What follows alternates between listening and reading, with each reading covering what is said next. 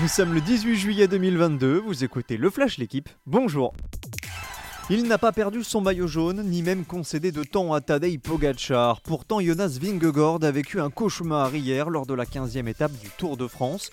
Le Danois a d'abord perdu Primo Roglic, son lieutenant non partant, puis Steven Kroijwijk, un autre de ses équipiers, a chuté puis abandonné en cours d'étape. Avant que le maillot jaune en personne ne goûte au bitume, Vingegaard s'est relevé pour finalement terminer dans le même temps que le vainqueur du jour, le Belge Jasper Philipsen. Aujourd'hui, c'est repos pour les coureurs du Tour. C'est une rencontre sans enjeu, du moins pour les Bleus. L'équipe de France féminine dispute ce soir son dernier match de poule de l'Euro. Rendez-vous à 21h face aux Islandaises qui, elles, joueront leur qualification.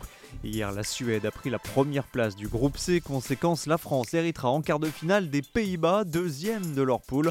Les Néerlandaises sont vice-championnes du monde en titre.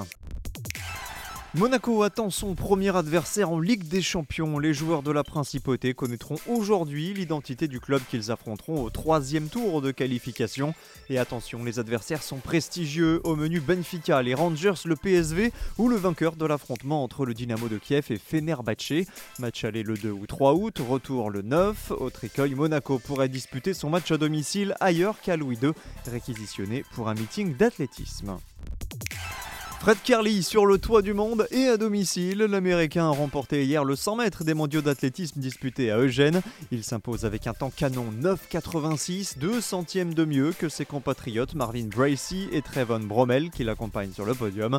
Ancien spécialiste du 400 mètres, Kerley décroche son premier titre sur la distance reine un an après sa médaille d'argent aux Jeux de Tokyo.